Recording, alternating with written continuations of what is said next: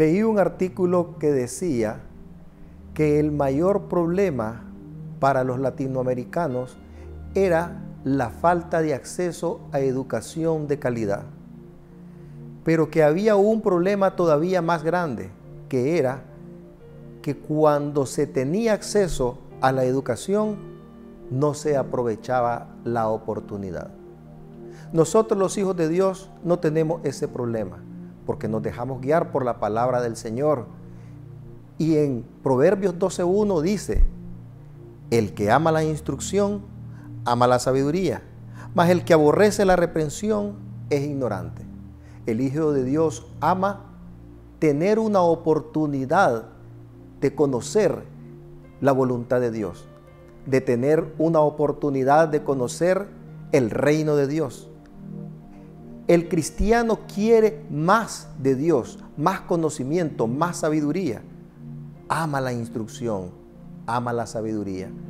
Pero también el pueblo de Dios no tiene este problema porque hay un lugar de entrenamiento.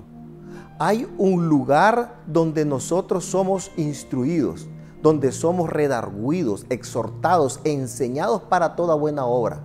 Y ese lugar es la iglesia. Y esa iglesia que constituyó Jesucristo, según Efesios 4:11, también tiene ministerios, dones, talentos, recursos que son utilizados para el crecimiento del conocimiento de cada uno de nosotros, los hijos de Dios.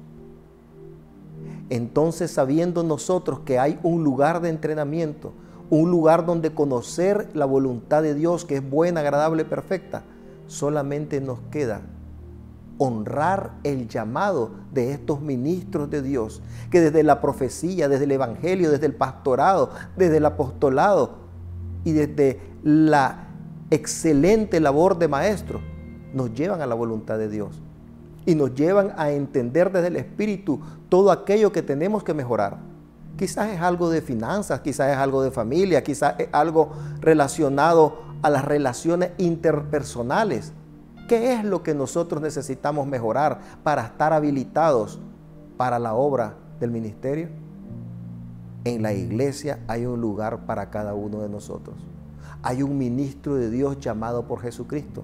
Está el Espíritu Santo guiándonos. Nos toca a nosotros pues disponernos.